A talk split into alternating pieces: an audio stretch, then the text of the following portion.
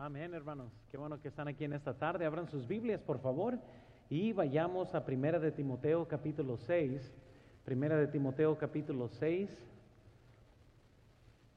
Sé que muchos van llegando del trabajo, otros van a madrugar en la mañana. Amén. Pero vamos a estudiar la palabra del Señor en esta tarde.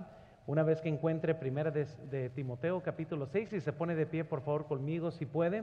Vamos a leer unos versículos en el capítulo 6. El tema que quiero tratar hoy es sobre el ser ricos en lo que cuenta más. Y este, hace unos años que prediqué, hablé sobre un mensaje que somos ricos. Ahora vamos a hablar de en qué áreas debemos ser ricos, eh, específicamente en nuestras vidas al contemplar, al dar a misiones. Primera de Timoteo 6, versículo 17 en adelante, si nomás me sigue con su vista, dice la Biblia, a los ricos de este siglo, manda que no sean altivos, ni pongan la esperanza en las riquezas, las cuales son inciertas, sino en el Dios vivo, que nos da todas las cosas en abundancia para que las disfrutemos. Que hagan bien, que sean ricos en buenas obras, dadivosos, generosos atesorando para sí buen fundamento para lo, para lo porvenir, que echen mano de la vida eterna. Vamos a orar, hermano. Señor, por favor te pido que me des tu poder para enseñar en esta noche, para predicar. Usa este mensaje en el corazón de todos los que están aquí presentes y aquellos que están viendo en línea en este momento. Y por favor, Señor, eh, úsame en esta noche en el nombre de Cristo Jesús. Amén. Pueden tomar asiento, hermanos, por favor. El apóstol Pablo está dando instrucciones a Timoteo y toda la carta de primera de Timoteo, que es una epístola, es las cartas pastorales, le está dando instrucción a Timoteo sobre la organización de la iglesia, qué cosas debe de, tener en orden dentro de la iglesia. Y una de las cosas que Dios está tratando de poner en orden en la iglesia es sobre qué hacer con los ricos. Ahora, yo sé que cuando leemos la palabra ricos, siempre estamos pensando por inmediato, rico es alguien más, yo no soy rico, ¿verdad? Si, si, si yo les dijera, hermanos, a ver quiénes aquí son ricos, este, nadie levanta la mano y nunca dice, bueno, yo soy rico, ¿verdad? Este, soy amolado, pero no rico, ¿verdad? Y, este, y, como que tendemos a, a ver la palabra rico como algo que no somos, y como nos vemos de esta forma, muchas veces no nos comportamos como gente rica, aunque somos ricos. Y, dejen nomás les digo esto, que la riqueza es una línea que se está moviendo continuamente. Algo importante que debemos de quizás recordar es que nadie sabe dónde está esta línea mágica de la riqueza. O sea, no es como que cuando usted recibe su quincena, su cheque, nunca dice, fíjate, ayer era pobre, pero ahora con esto, ahora soy rico. Este, antier estaba pobre, estaba molado, pero fíjate nomás, ya con esto que yo gané en esta quincena, mágicamente crucé esa línea y ahora soy rico, porque todos vemos la palabra rico como algo que alguien más es, pero no nosotros. Y este, creciendo aquí en, Lancaster, uno se imagina eh, este, quizás en cierta forma quiénes son los ricos y quiénes no. Y mi perspectiva de la riqueza cambió drásticamente este, eh, cuando abordé mi primer ministerio en el norte de California. Este, ahí lo que es Morgan Hill, California, 75 millas sur de San Francisco. Oh, ahí sí fui expuesto a riqueza a más no poder. Eh, este, se me hacía extraordinario aún lo, que el Señor nos, me permitió ver en casas y eh, este, yo vi platos que costaban, ¿verdad?, 20 mil, 30 mil dólares como si fuera nada. Y, yo sé que la mayor parte aquí estaría pensando, no, ellos son ricos. Nosotros no, nosotros nomás compramos en, las, en los garajes, en los sábados, ¿verdad? Este, en la segunda, ¿verdad? Y, y, lo que agarramos de ahí, pues nosotros compramos ahí, nunca compraríamos un plato, ¿verdad? De, de 30 mil dólares o cosas así. Pero la verdad es que nomás quiero que lo piense de una terminología bíblica, porque cuando no comprendemos lo que dice la Biblia de la pobreza, en realidad nunca apreciamos lo que Dios sí nos ha dado este, para el día de hoy a nosotros. Pobreza en la Biblia es literalmente no tener nada, no tener ni el sustento básico, no es, es tener un traje de ropa no más, es tener un saco y por eso la Biblia nos dice que a los ricos si tienes dos sacos dale al que no tiene porque pues él es pobre. E, este cuando estaba leyendo un artículo de, de a unos que entrevistaron a unos niños de África, yo caí en convicción porque la pregunta que le hicieron a estos niños es, descríbenos a los ricos y, este, y lo que ellos dijeron era, bueno, los ricos son los que tienen una casa para sus carros. A ver, ¿cuántos tienen garajes aquí donde ponen su carro? Bueno, si son hispanos, ya tienen un montón de cosas, no su carro, ¿verdad? Pero, pero tienen una casa ahí, ¿verdad? Donde pueden estacionar su carro. Para unos niños, ellos están pensando, ustedes son ricos. O sea, son tan ricos que tienen una casa para su carro. Los ricos tienen un carro para él y un carro para ella. Y voy a preguntar cuántos tienen más de un carro. Los que ellos dijeron, los que tienen un cuarto nomás para guardar ropa. Para ellos, un rico es alguien que tiene un cuarto donde puede entrar y, y guarda su ropa. Un cuarto entero para guardar su ropa. Eso es donde más me dolió. Ellos dijeron, los ricos son los que pueden vestirse por una semana sin repetir su ropa. Wow, habemos muchos ricos aquí. Y, la verdad es, hermanos, que cuando leemos a los ricos de este siglo, tenemos que comprender que conforme a Dios somos muy ricos nosotros. Ahora, no nos comparamos económicamente, pero de que tenemos más de lo que necesitamos, ahí. Amén. O sea, no estoy viendo a nadie que se está muriendo de hambre. Eh, a lo contrario, nos estamos muriendo de gordura, ¿verdad? De alta presión y de diabetes y este, de tener que comprar ropa nueva porque no nos cabe. Amén. Ya no, eh, yo decidí tratar de perder peso. El hermano Isaí me estaba jalando la, la, oreja. No me de, el hermano no me deja, él está bien delgado. Amén. hay Dios que Dios bendice que comen lo que quieren. Y si nunca han visto al hermano Isaí, él sabe comer. ¿A dónde se van las calorías? ¿Quién sabe? Yo veo un vaso de agua y engordo. Amén. Así que, pero, pero la verdad es, hermanos, que no hay nadie aquí que se ve que, que, verdad, la verdad que está en una vil pobreza. Y, lo que yo he descubierto es que muchas veces nos sentimos pobres porque no sabemos administrar bien nuestro dinero. Y, si nosotros consumimos todo lo que ganamos y si malgastamos todo lo que ganamos, siempre nos vamos a sentir pobres. Siempre. No es un asunto de cuánto ganas, es, un asunto de cómo manejas el dinero que Dios te ha dado. Y nuestra cultura, hermanos, es horrible en esto. Eh, estamos hablando que eh, este, ya muchos gastaron todavía lo que no han trabajado. Amén. Y, este, y, muchos eh, apenas les van a pagar y en cuanto reciban el dinero se va a ir en las tarjetas de crédito. muchos matrimonios están en problemas porque tienen tantas deudas que no pueden disfrutar ni un taco, porque duele. Cuando uno va a Walmart, ¿verdad? Termina todos peleados porque, eh, este, porque gastaron de más. Hace poco yo iba caminando, curiosamente, Walmart ahí en Hermosillo, y un matrimonio se estaban peleando, pastor, se estaban agarrando en voz fuerte. Yo casi me detengo, no por chismoso por ver, pero yo pensé que se iban a comenzar a agarrar a golpes. Entonces yo estaba ahí parado y se estaban gritando y, el Señor le seguía diciendo a ella, tú siempre quieres más de lo que yo puedo comprar y ya me enfadé, hasta pateó la bolsa, y yo dije, no, eso se está poniendo, se está poniendo tremendo. Este, y ahí observé, ya vi que me aburrí, mejor me metí. Entonces estaba, no voy a estar ahí media hora nomás viendo este pleito, pero les, estoy diciendo, eh, las presiones económicas no vienen porque Dios no nos ha provisto nos vienen porque no sabemos qué hacer con lo que Dios ya nos da.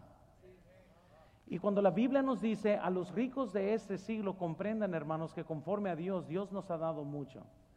Ya sea que compres eh, eh, en garajes, ya sea que nomás vivas de Walmart, ya sea que tengas dinero para comprarte, ahora sí, quizás marcas más lujosas, eso es irrelevante. Dios nos ha dado más de lo que nosotros necesitamos. A los ricos de este siglo, instruye lo siguiente. Y, quiero que veamos nomás en este estudio para poder comprender, porque hermanos, la verdad la tarjeta sí es muy importante. Pero si no sabe usted manejar bien su dinero, si usted no sabe cómo, cómo administrar sus prioridades, va a terminar robándole a Juan para darle a Pedro. Es decir, muchas veces, aún en nuestra iglesia, muchos se comprometen a misiones, pero están dando su diezmo a misiones. Y de repente, yo pienso que todo el mundo lo ve, de repente misiones crece y los diezmos quedan aquí abajo e incluso muchas veces disminuyen. Tenemos que comprender cómo la economía de una iglesia funciona. Diezmos y ofrendas especiales se manejan para poder pagar todo eso, ¿no? Eh, hay una razón por qué al pastor se le cayó el pelo, al menos al pastor Chapo. Hay, hay, una vez yo le estaba diciendo al pastor, le estaba diciendo, hombre, verdad, nos llegaron, eran cerca de mil dólares que nos había llegado de electricidad a nosotros. Yo me estaba quejando. Me dice, ¿sabes cuánto me llegó a mí? Me dice, no, nos llegaron casi 120 mil dólares. Ya, ya nunca le dije otra vez nada, ¿verdad? Dije, no, mejor no voy a decir nada. Este, eh, agarró todo, porque en el verano ustedes, no ustedes están bien cómodos aquí con aire acondicionado. Y ustedes piensan que porque esa iglesia, el condado les dice a las iglesias, ¿sabes que agarren toda la electricidad gratis? Todo lo que quieran es gratis. Son iglesia, agárrenlo todo. Todo cuesta. La iglesia necesita una base para operar, para seguir imprimiendo invitaciones, para seguir ganando almas, para seguir pagando la electricidad, para pagar salarios, etcétera. Este, misiones o el compromiso de misiones es totalmente aparte para poder administrar ese dinero y mandarlo ahora sí a, todos los lugares donde vayan los misioneros. Y entonces, cuando nosotros comprendemos de, administración, se hace más fácil poder comprender para qué funciona el diezmo y por qué debemos de ser fiel al diezmo Además, el diezmo, hermanos, es el nivel más básico de donde la persona da. Y les estaba diciendo el domingo la mañana, sería bueno que aprendemos a dar por gracia, porque cuando damos por gracia siempre superamos el mínimo. Y, podemos dar mucho más allá de nuestro alcance. Pero noten las instrucciones que se nos hace a todos nosotros, este, los ricos, a todos nosotros que tenemos más de lo que necesitamos, una de las cosas que los niños pusieron ahí era que los ricos pueden tener comida para más de un día. Y, y, nomás considerando que usted y yo regularmente vamos, ya sé que usted vaya a Vallarta o vaya donde quiera ir, pero no compra comida para un día, compra casi para una semana. Y ahora, hermanos, y Dios guarde que a usted se le pierda la comida. Ah, yo estoy seguro que a nadie, que como todos somos pobres, yo estoy seguro que comen todo lo que ustedes tienen, porque gente pobre no se le pierde la comida. Amén, ya muchos están pensando, no, hombre, ya, ya, ya, vio mi basurero, ¿verdad? Y sí, e, este, pero, pero noten, hermanos, cómo la comprensión, eh, ahora en, mi ciudad, ahí en Hermosillo, he visto pobreza ahora sí. Yo le decía a mis hijos antes, eh, aquí en los Estados Unidos dicen siempre, ay, los niños de África se están. No, no, diga, de ahí en Hermosillo tenemos muchos. Literalmente en las orillas que no tienen nada, nada, nada, nada. E, entonces, eso sí es pobreza en todos sus aspectos de, lo que, de que no tienen absolutamente nada. Aquí Dios nos ha bendecido bastante, ya sea que viva en una casa, en un motorhome o, usted vive en un departamento ¿Tiene usted algo que hay otros que no tienen? Y no lo digo porque eso debe de avergonzarnos de una forma u otra, lo contrario. Ahorita vamos a ver que una de las razones que Dios provee es para que podamos disfrutarlo. No para sentirnos mal, para que lo podamos disfrutar. E, entonces, noten las instrucciones que se dan a los ricos. Y quiero que noten conmigo número uno, por favor. Noten los desafíos que enfrentamos los desafíos que enfrentamos. Hay varios desafíos que enfrentamos como gente rica. Este, el versículo 17, la Biblia nos dice, a los ricos de este siglo manda que no sean altivos. Uno de los desafíos que usted y yo tenemos que enfrentar es que no seamos altivos, que no seamos orgullosos. Hermanos, si, si Dios te bendijo con un buen carro, no te creas la mamá de Tarzán porque tienes ese carro, amén. eh, dale gracias a Dios por ese carro, amén. Y, yo entiendo todo lo que sucede. Yo, este, cuando era estudiante aquí, yo, yo compré un, que era un 94 Hyundai. Todo el mundo me dijo, no lo compres, y lo compré. En tres meses después que lo compré, estaba echando humo blanco así, parecía carro que lo acababa de cruzar de Tijuana, no sé, pero estaba echando un montón de, de, humo blanco. Gracias a Dios lo pude vender, hermanos, al mismo precio que lo compré. Había alguien más tonto que yo y lo compró. Amén. Y, este, y él se llevó este carro. Con ese me compré yo un 97 Dodge Neon. Amén. Allá en México dicen Dodge patas, ¿verdad? Cuando decir cuando uno anda a pie. Pero me había comprado un Dodge Neon de 1997 y estaba bien este, para mí dije, no hombre, este carro está bonito, casi lo idolatrizaba. Me dolía más lo que le sucediera a este carro, que muchas veces que me debe de molestar otras cosas más importantes. O sea, si alguien va y raya el carro suyo, se molestaría más por eso que una alma que se va al infierno. O sea, ¿qué le molesta más? Y sinceramente, cuando sus prioridades están mal, es como que uno eleva este carro, ¿verdad? Y, y nombre casi le prende velas y, te molestan más estas cosas que otras cosas más importantes. O sea, si pasas horas, ¿verdad? Sacándole brillo a tu carro y no pasas ni 20 minutos pasando invitaciones, hay un problema en tus prioridades. E, entonces, pero yo estaba ahí, yo le, estaba diciendo a otro estudiante, uno de mis mejores amigos de la escuela, decía, Isaac le decía, mira, ten cuidado con el carro, ten mucho cuidado, porque él abría la puerta y les pegaba a, los otros. Le dije, no vayas a hacer eso, te voy a quebrar un dedo, no lo vas a hacer. y yo, yo amenazándolo. Y, este, y él estaba bien cuidadoso. Y, porque cada vez que abría le decía, no le vayas a pegar al carro. No me importa el otro carro, me importa el mío. Amén. Así que yo estaba bien preocupado por eso. En una ocasión yo iba a llevar al hermano Garlic al, aeropuerto de Los Ángeles paro a agarrar agua, eh, eh, agarrar gasolina, perdón, echarle gasolina al carro. Y me dice el hermano Garlic, ¿sabes que voy a ir a comprar agua? Ahorita vengo. Y abrió la puerta. Y hermanos, el viento del infierno salió ahí. Y agarró la puerta y ¡pum! rebotó de ahí de un postecito. ¿Saben quién iba atrás de mí? Isaac. ¡Pum! Le pegó el carro y rebotó. Y él se soltó riendo. Yo casi me muero ahí. Yo lo estoy viendo y y se fue el hermano a comprar su agua y saca atrás, me dice, a ver, dile lo que me decías a mí. Entonces yo salgo afuera y comienzo a ver el daño y yo estoy, no, no puede ser. O sea, se rayó y se hundió. Y ese, estaba bien preocupado, ¿cómo le voy a decir? Bueno, me di la vuelta y me senté y viene el hermano Garlic otra vez y abre la puerta y ¡pum! Otra vez se rebota y yo, ok, ok, Señor, este carro te lo entrego a ti. Amén, ya. Va a ser carro misionero ahora sí. Ya un hermano me enseñó aquí un truco que con hielo y agua y no sé, y sí botó otra vez el, el, el, como el aluminio que estaba sumido. Uno tiene que tener mucho cuidado que no se arruine por las bendiciones de Dios. Y, y, lo tienen que pensar de esta forma, hermanos, porque sucede en sus vidas, en sus familiares. Yo no sé cuántos padres, por amor a sus hijos, les ha regalado un celular y ahora por el celular que usted le regaló a su hijo, ahora su hijo ya te ignora. Ahora quieres tener una plática con tu hijo y tu hijo está así. Papá, tú no importas esto.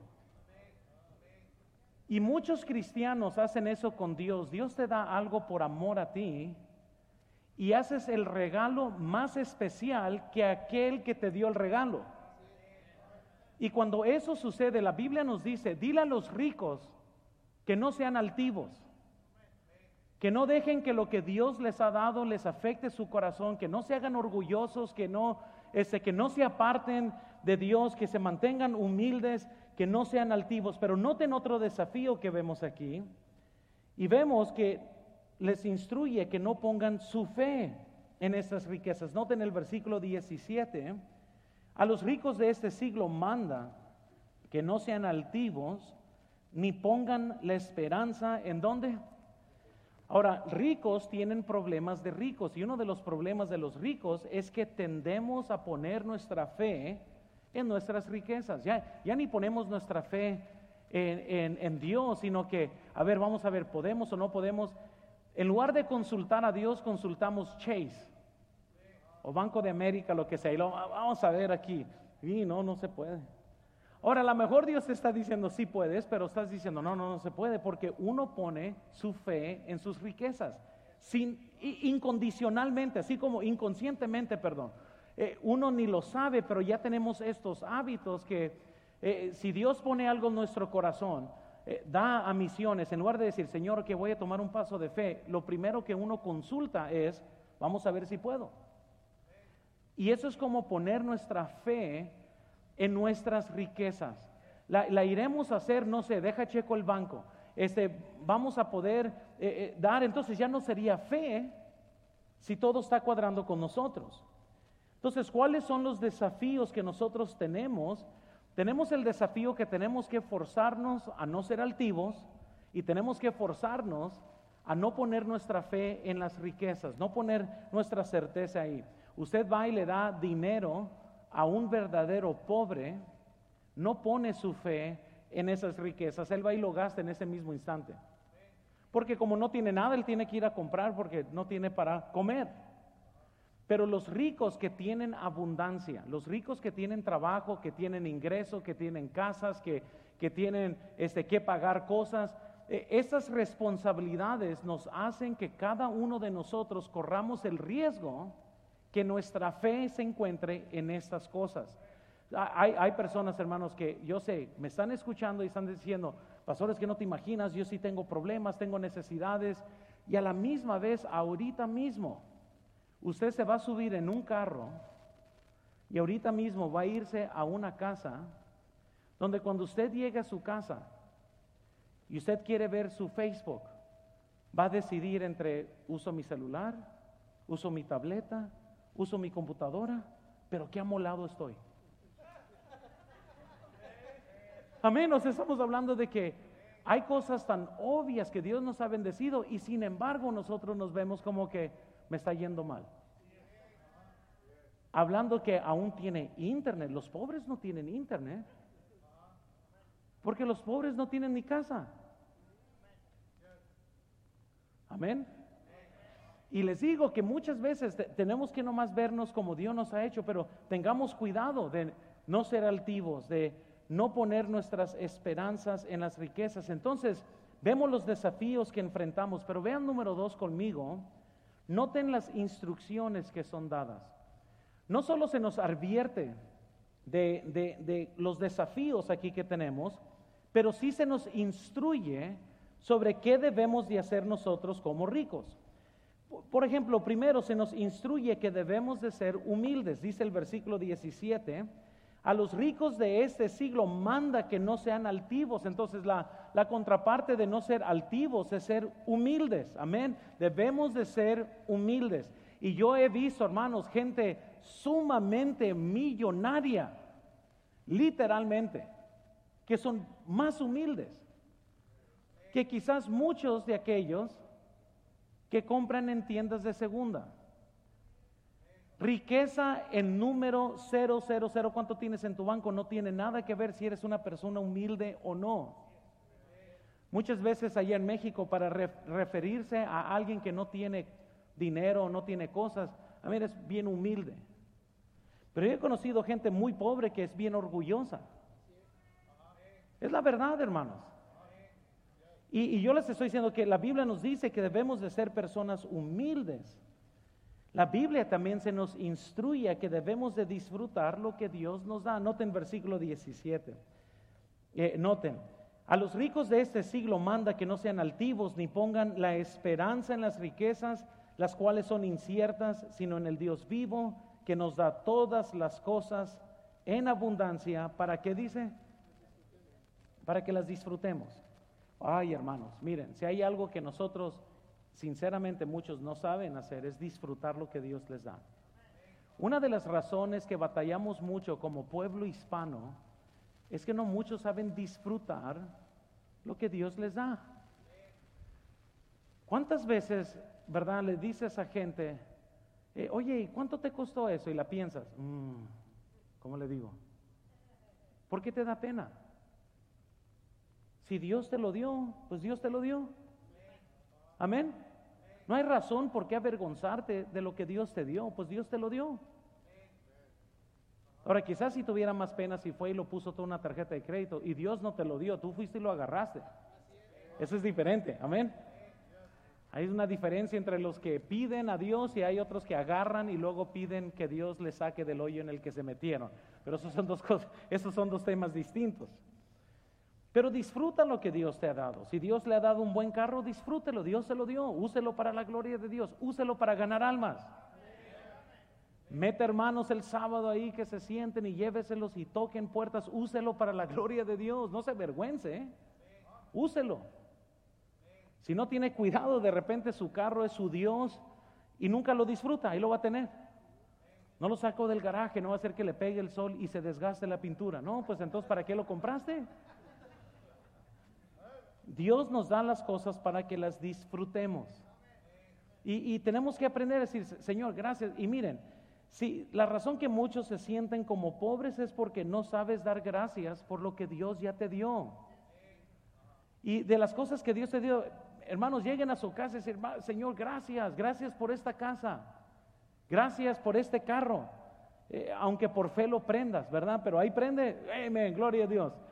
Yo tenía un carro que me subía, pastor, prendía y yo, oh Señor, gracias, prendió. Porque hay veces que no prendía. Amén. Y eso era fe, hermanos. Amén. A menos que usted nunca ha tenido un carro así, no sabe lo que es fe. Se sienta uno y casi lo persina el carro. Vamos a ver, y prendió, vámonos y, a darle, ¿verdad? Uno tiene que aprender a estar satisfecho con lo que uno tiene, con lo que Dios bendice. Porque de esta forma honramos a Dios también. ¿Para qué Dios te va a dar más si lo que Él te da no disfrutas? Y no das gracias por lo que Él ya te dio, pues nunca te va a dar más. Si yo le doy algo a mis hijos y tienen una actitud ingrata, yo no les voy a dar más. Hace años atrás, cuando mi hija Sofía tenía, este, tenía que eran cuatro años, le compramos un regalo de Navidad con lo que podíamos y se quejó. Se quejó. Y yo sé que va a sonar cruel, pero agarramos todos los juguetes de ella, ella fue y los regaló, sin abrir el resto, fue y los regaló. Este año no te vamos a dar absolutamente nada. ¿Por qué? Porque no le vamos a dar a gente ingrata. Imagínense para muchos cristianos que Dios les ha bendecido con tantas cosas y todavía nos quejamos. No, hombre, ¿cómo quisiera tener? No, ¿cómo quisiera? No, y, aquellos que son más bendecidos. Y, Dios, ¿cómo, ¿cómo, quiere que Dios se, le bendiga a usted con más si no da gracias por lo que Dios ya le dio? La Biblia también nos instruye a poner la fe en Dios. Versículo 17. A los ricos de este siglo manda que no sean altivos ni pongan la esperanza en las riquezas, las cuales son inciertas, sino en el Dios vivo que nos da todas las cosas para que las disfrutemos. Dios nos manda a poner nuestra fe en Él. La Biblia nos instruye, hermanos, que hagamos el bien. Noten el versículo 18, que hagan bien.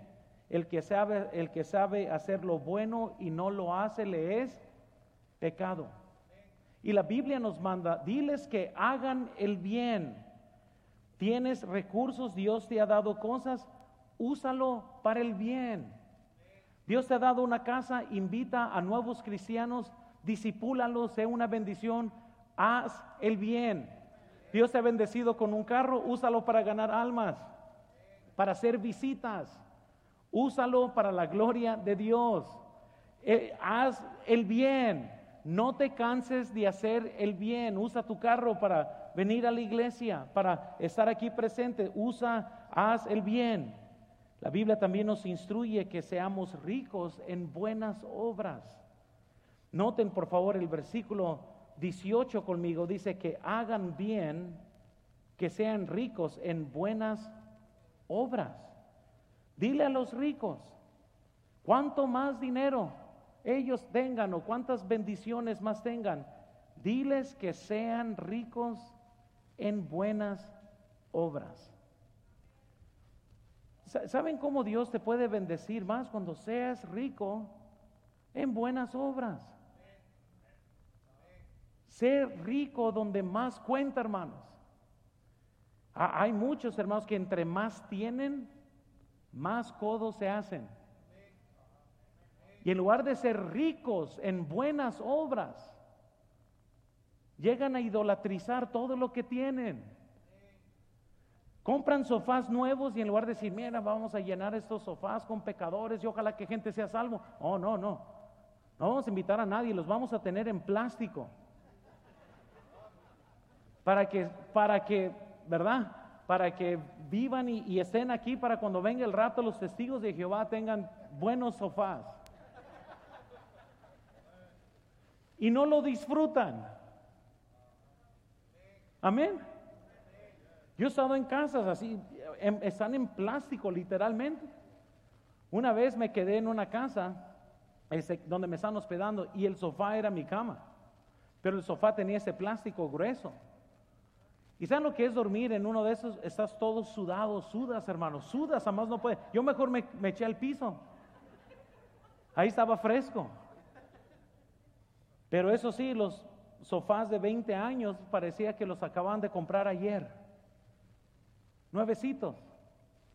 Pero no se disfrutaron. Ahora, con toda mi familia, hermanos, la verdad es que nosotros abusamos de las cosas, ¿verdad? Teníamos unos sofás nuevos y mis hijos en, en dos años, parecía que hemos tenido estos sofás unos 20 años. Gente entra a mi oficina y piensa que los sofás deben de estar en un museo. Les digo, no, no, hermanos, son, son de este siglo. Amén. Pero de tanto que toman y comen o lo que sea, se llenan de manchas y todo lo demás. Pero lo disfrutamos. Amén. Disfrutamos. Me acuesto, lo que sea, pero disfrutamos. Que sean ricos en buenas obras, pero algo en lo que hemos decidido siempre usar nuestra casa es llenarla de gente. Muchas de las cosas que tenemos en nuestra casa que se han quebrado, cosas es cuando invitamos hermanos de la iglesia y están todos sus hijos ahí y se ponen a jugar y pum, me quiebran, me han quebrado el soclo que hemos puesto a un lado, y se tiran y están riéndose. Ahora, no puedo hacer tan importante mi casa que no la rinda Dios. Porque a lo mejor un día Dios me puede bendecir con una casa más grande o mejor. Pero si no le doy uso a esta casa, pues, ¿por qué Dios me va a dar otra? Tenemos que rendirla al Señor, tenemos que usarla, tenemos que ser ricos en buenas obras. ¿Sabe cuánta gente he guiado a Cristo en la mesa de mi casa? Nomás al invitarlos a cenar y, y en conversación simplemente hacer la pregunta si son salvos. En mi casa, en mi mesa. Que sean ricos, la Biblia nos dice. Que sean ricos en buenas obras. Otra exhortación que se nos da es que sean dadivosos. Noten el versículo 18 conmigo otra vez, que, que hagan bien, que sean ricos en buenas obras. Noten la palabra dadivosos.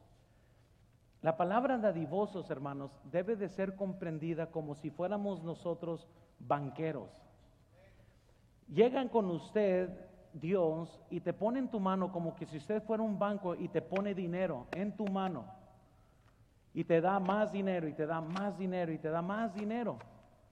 Y Dios nos llama a mayordomía, que nosotros lo que Él nos da, obviamente la Biblia nos dice que nos da algo para que disfrutemos, pero no nos da todo para disfrutar para disfrutar.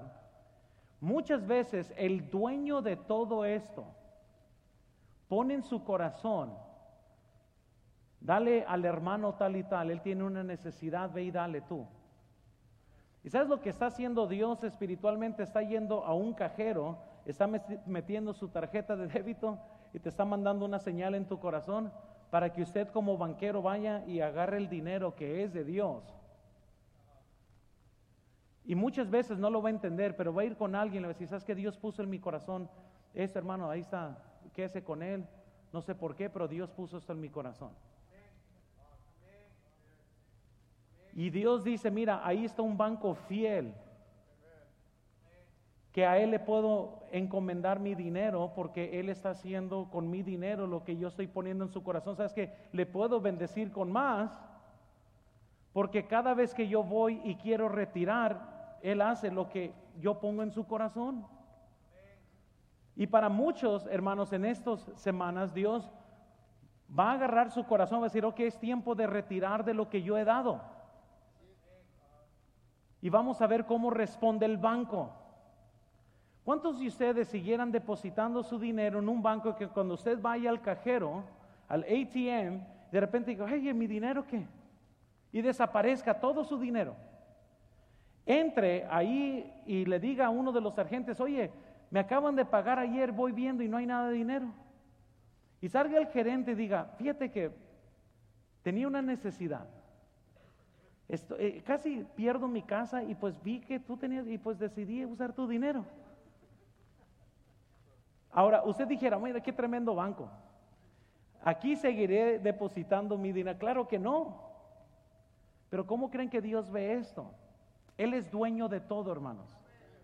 Y cada vez que usted recibe dinero, es Dios depositando dinero en su vida.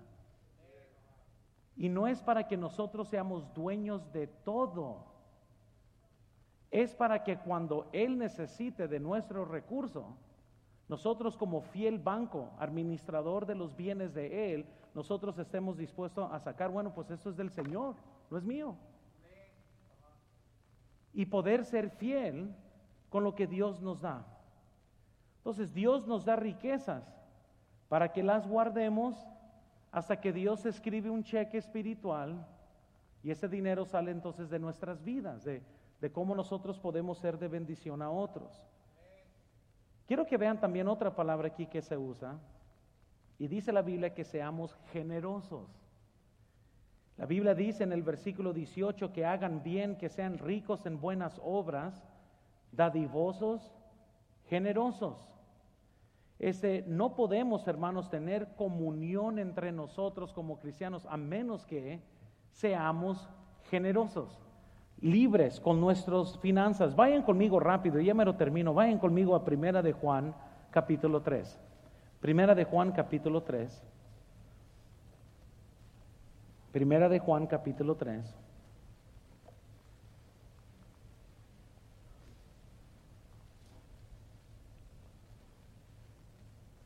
¿Estamos ahí?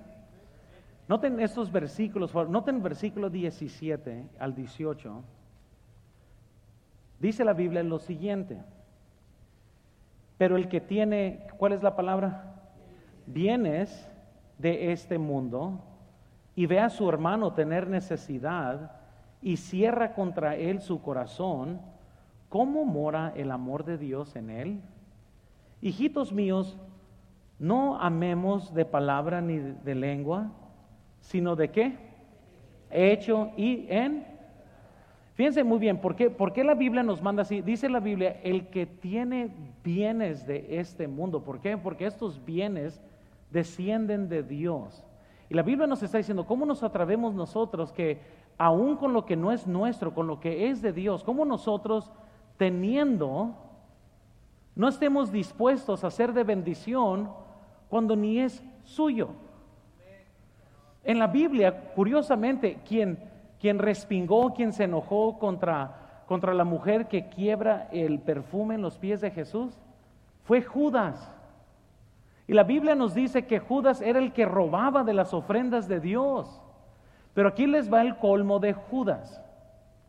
Judas se estaba quejando de algo que ni era de él. Amén. Todavía que si fuera el perfume de él, pero no era de Judas. Era de la mujer y él está todo enojado de cómo se hizo este desperdicio. Pues ¿qué te importa Judas? No es tuyo. Amén. Hay muchas veces en la iglesia que muchos se comportan como Judas. Están viendo algo de construcción. ¿Y, cuánto se habrá ido ahí? ¿Qué te importa, Judas? Si no has dado nada, ¿qué te importa? Si no es con tu dinero, ¿qué te importa? Pero muchos se ofenden con la adoración pura que otros sí tienen. Como ellos han comprendido cómo las cosas funcionan, e, ellos, hermanos, están son muy bendecidos por Dios en el aspecto de que son libres, son generosos, ellos dan conforme a Dios pone en su corazón y libremente dan porque adoran a Dios. Y cuando gente ve la adoración pura de otros, los otros están como que, ah, ¿Cuántos pobres no podrían haberse alimentado con ese dinero? Judas, a ver, ¿y cuánto das tú a los pobres? Lo que yo he aprendido de los Judas es que se quejan pero no dan nada. Y ellos mismos no dan supuestamente a los pobres, de los cuales tanto se usa para supuestamente decir que se podrían haber dado a los pobres. Entonces, cuando usted escuche a un Judas hablar, dígale, a ver, hermano, ¿y, usted cuánto da al año a, los pobres así? ¿Cuánto, ¿Cuántos pobres vas y agarras a la calle y les das de comer y les das de tu dinero? Y vas a ver que los Judas nunca dan, ni a los pobres. No dan ni para los proyectos de la iglesia, lo que sí hace es que siempre viven ofendidos por el amor que otros tienen y que sí dan. Porque la adoración del pueblo de Dios, hermanos, se ve por todo, toda la iglesia. Todas las cosas que se han hecho, se han hecho porque hay gente que ama al Señor y sacrifica y da y sacrifica y da y las cosas se van construyendo y se ven bellas y Dios está bendiciendo y hay muchos que están, ¿cuánto se podría haber dado a los pobres? Y se enojan y no dieron nada. Ese es el colmo. Amén. Es como si yo me trozara mis pantalones y usted se enojara, mira los pantalones, oye, pues no son tuyos. Cálmate. La Biblia nos dice, si tienes bienes de este mundo y ves a alguien en necesidad, ¿por qué no le das? Si obtenemos nuestra riqueza correctamente, si vemos nuestra riqueza correctamente, y si distribuimos nuestra riqueza correctamente, entonces Dios nos puede bendecir con más. Vayan conmigo a otra referencia, noten Proverbios 3, ahorita regresamos a Primera de Timoteo para terminar, pero noten Primera de eh, Proverbios 3, por favor, conmigo. Proverbios 3.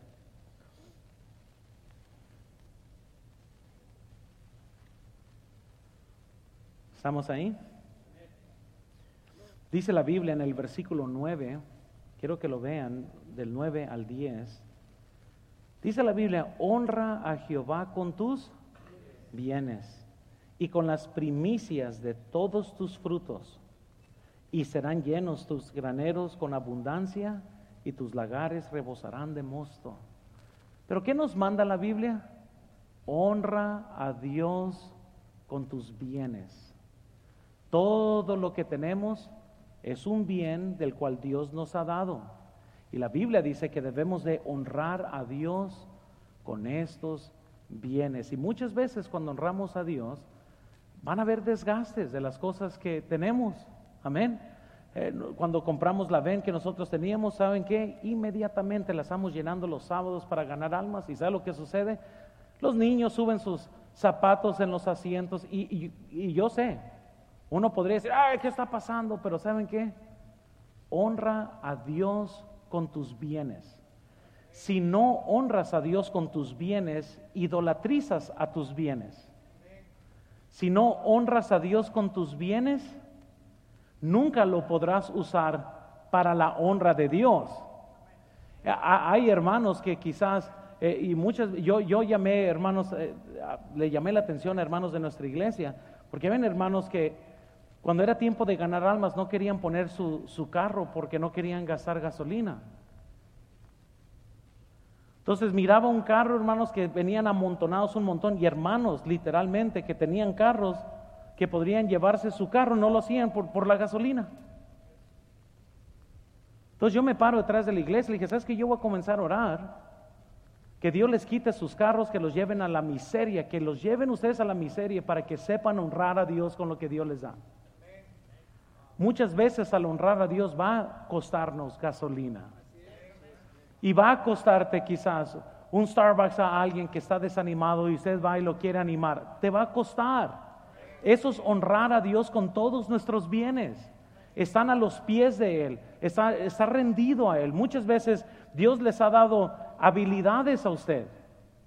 Y a lo mejor, oh Dios guarde, Dios ponga en su corazón que usted le sirva a otro hermano gratis. No, yo sé, yo sé pero quizás. Y va a durar tres días y Dios va a decir, no le cobres. ¿Y sabes lo que estás haciendo? Honrando a Dios con tus habilidades. Y quizás Dios pone eso, pero ¿quieres que Dios te bendiga más o, quieres, o, quieres que, ah, sabes que no, yo no voy a honrar a Dios con nada, tú me debes y qué? Y si vives así está bien, pero no te quejes por el fruto que también rinde tu vida. Porque el que honra a Dios con sus bienes dice, oh, serán llenos sus lagares, sus, sus, hermanos, sus pantries van a estar bendecidos, sus refrigeradores, su vida va a estar llena. ¿Por qué? Porque honra a Dios con sus bienes. Cuando usted llegue a su casa, usted vea todo lo que tiene, dice, wow, Dios me ha prestado todo esto. No para que lo uses para ti, para que lo pongas a la disposición de Dios. Y Señor, ¿cómo puedo servirte en esta vez? Invito una familia nueva a mi casa. Eh, invito una familia que he visto desanimada y nosotros les damos de comer. Vamos a ver si los animamos en las cosas de Dios. Sí, a lo mejor te cuesta la comida y a lo mejor te cuesta el tiempo y a lo mejor vas a estar cansado, pero estás honrando a Dios con lo que Dios te ha dado. Y Dios te puede bendecir con más a los ricos de este siglo, diles que no sean altivos, diles que no pongan su esperanza en las riquezas, diles que sean ricos en buenas obras, que sean dadivosos, que sean generosos, que sean ricos hacia la vida eterna. Incluso deja terminar con esto y, regresen a 1 Timoteo 6. Vemos los desafíos que enfrentamos, segundo vemos las instrucciones que son dadas y tercero, la mirada que es necesaria. Y algo que yo he aprendido es que si mi mirada no está bien, mi corazón no va a estar bien. Y todos vamos a batallar con eso, pero noten el versículo 19, por favor. 1 Timoteo 6, 19. ¿Estamos ahí? Dice la Biblia, atesorando para sí buen fundamento para lo que dice, para lo porvenir que echen mano, ¿qué dice? ¿Sabe lo que la Biblia nos está diciendo? Mira, a los ricos, a todos, hagan todo lo que se acaba de mencionar. ¿Para qué? Para que pongas buen fundamento para lo porvenir. Jesucristo nos habló mucho del dinero y dijo, hay muchos que tienen riquezas, pero son pobres. Allá en Lucas 16 la Biblia nos habla de un rico insensato que llenó sus graneros, los llenó y todavía decía, alma mía, ¿qué haré con todo eso? Hoy ya sé lo que voy a hacer. Voy a edificar otro más para llenarlo de cosas. Y luego la Biblia nos dice, pero oh, tonto le dice, no sabes que hoy se demandará de ti tu alma y todo lo que tienes a quién se le va a dar. Así serán los que son ricos ante este mundo, pero no para con Dios. Entonces cuando, cuando Dios lo ve a usted, ¿es, ¿es fiel en esto? Disfruta lo que Dios te da. ¿Eres fiel con lo que el Señor te ha dado? Eh, eh, ¿Estás dispuesto a honrar a Dios con sus bienes? Y, y, el día de mañana ustedes van a decidir qué hacer. Y esperemos, hermanos, que cuando usted se comprometa no sea nomás algo que represente falta de amor, sino a lo contrario, comprendiendo que todo lo que Dios nos da, no todo es para nosotros. Tardo o temprano Dios viene a, su ATM, que es usted, y dice, mira, de lo que yo te he dado quiero sacar tanto, porque esto quiero hacer esto y quiero hacer lo otro. Es dinero de Él. Nomás usted tiene que ser sensible para saber qué es lo que Dios quiere de ti. Porque al final de cuentas usted no quiere un día terminar y sí vas a ser salvo, porque Cristo, si te salvó, te salvó. Pero no quieres llegar a la eternidad pobre. Sin nada. Yo, sé, hermanos, pero les voy a decir, yo sé que piensan mal de eso, pero Dios no es un comunista. Amén. Todos somos salvos de la misma forma, pero los galardones son diferentes. Y va a haber gente en el cielo, va a estar en el cielo, todos somos salvos por gracia, pero va a haber gente en el cielo que no va a tener nada. ¿Por qué? Porque no hizo nada para Dios aquí. No seamos, seamos cristianos, que demos con amor, que estemos fervientes en espíritu, sirviendo al Señor. Vamos a orar, Señor.